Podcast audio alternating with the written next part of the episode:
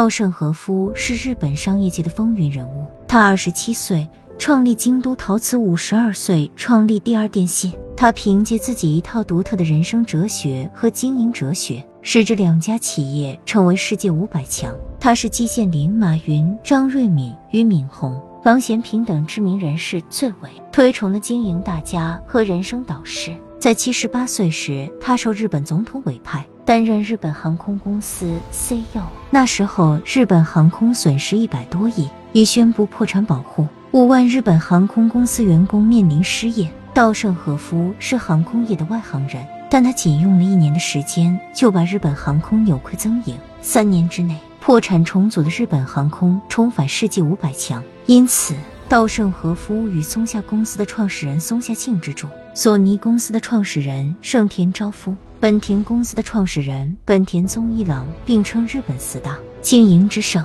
稻盛和夫，一九三二年一月二十一日出生于日本鹿儿岛县鹿儿岛市，鹿儿岛大学工学部毕业。今天，据日本朝日电视台 NHK 报道称，稻盛和夫却已经是终年九十岁。之前，二零一九年七月十七日至十八日，第二十七届盛和熟世界大会在日本横滨国立大礼堂举行。八十八岁高龄的稻盛和夫以“如何对员工讲述经营哲学”为题发表了演讲，并坦言这是最后一次给大家讲话。在讲话中，他分享道：“在创立京瓷以后，我将记录思考的工作笔记本拿出来，添加新的经营领悟。这些笔记本保存下来，既有这些：一、做事彻底、谦虚、谨慎，全身心投入；二、不怕困难，努力就不会落后于常人；三。”然而为人不厌烦的努力，持续努力。四，相信人的能力是无限的。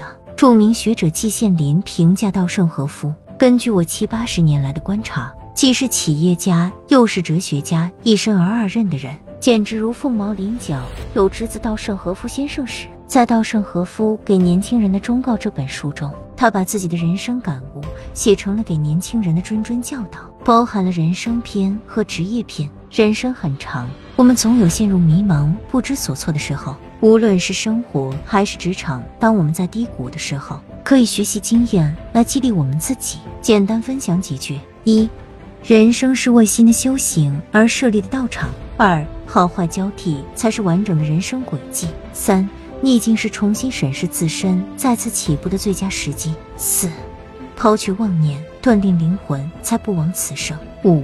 把挫折和苦难看作磨练自己成长的机会。书中还有许多值得大家学习的经验教训，每一个人都可以从中获取宝贵的成功密码。